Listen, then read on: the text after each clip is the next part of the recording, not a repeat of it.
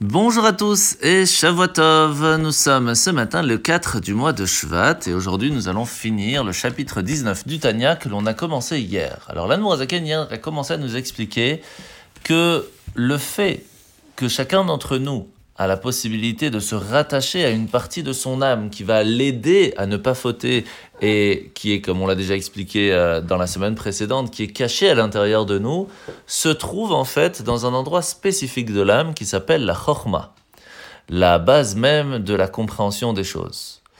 Et ce qui peut se passer, c'est qu'à force que l'on utilise notre intelligence pour avoir la recherche du plaisir matériel, le plaisir du corps, le plaisir classique, on va dire, malheureusement, cela va faire endormir cette partie intelligente, cette partie de compréhension que lorsque l'on va faire quelque chose qui est contraire à la volonté divine, eh bien cela n'est pas bon pour nous aussi.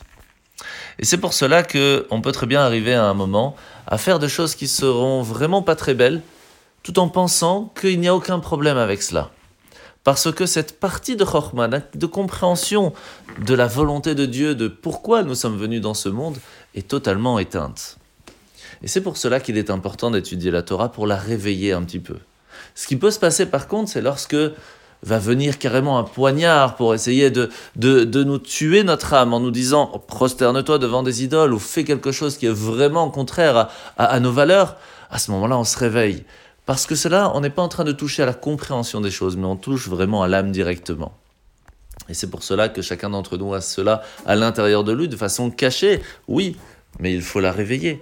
Pour la réveiller, il nous suffit, en premier lieu déjà, d'étudier la Torah. Alors la mitzvah de ce matin, nous allons parler de deux personnes qui, avant de pouvoir être pardonnées, se doivent de donner un cadeau à Dieu en sacrifice expiatoire et aussi en holocauste. Alors on va parler en premier lieu de la mise à positive numéro 74, 74. C'est celui qui aurait euh, eu un flux séminal. Eh bien, il faudra amener en sacrifice deux tourterelles ou deux jeunes colombes, un comme expiatoire et l'autre comme holocauste, et ne pourra donc être pardonné qu'après l'avoir fait. Autre chose aussi, le lépreux. Vous savez que c'est une personne qui aurait dit de, de la shonara, de la médisance, et va avoir donc la lèpre. Pour pouvoir se faire pardonner de cela, il faudra lui aussi amener un sacrifice, cette fois-là composé de trois bêtes, un holocauste, un expiatoire et une offrande délictive. S'il est pauvre, il pourra amener un petit peu moins que ce qui est prévu normalement dans ce sacrifice. Mais il ne pourra en fin de compte être pardonné que dans ce cas-là. La paracha de la semaine, c'est parachat euh, Beau, pardon, où nous commençons cette paracha avec la huitième plaie, celle de l'invasion des sauterelles qui va dévaster les champs de blé égyptiens.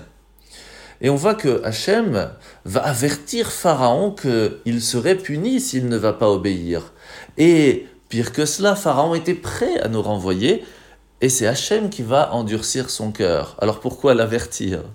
Si de toute façon il n'avait même pas le libre arbitre de pouvoir dire oui, je suis d'accord.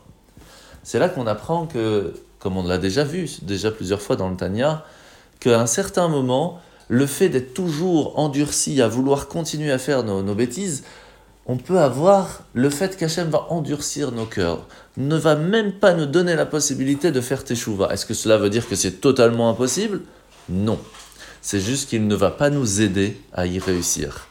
Eh bien, il faut savoir que si Pharaon avait pris sur lui et se dire Ok, j'ai fait une bêtise, j'arrête, Hachem se serait arrêté aussi dans les plaies. Mais malheureusement, il ne l'a pas fait. Voilà, c'est ainsi que nous finirons euh, ce petit motorat de ce matin. Je vous souhaite de passer une très bonne journée et à demain.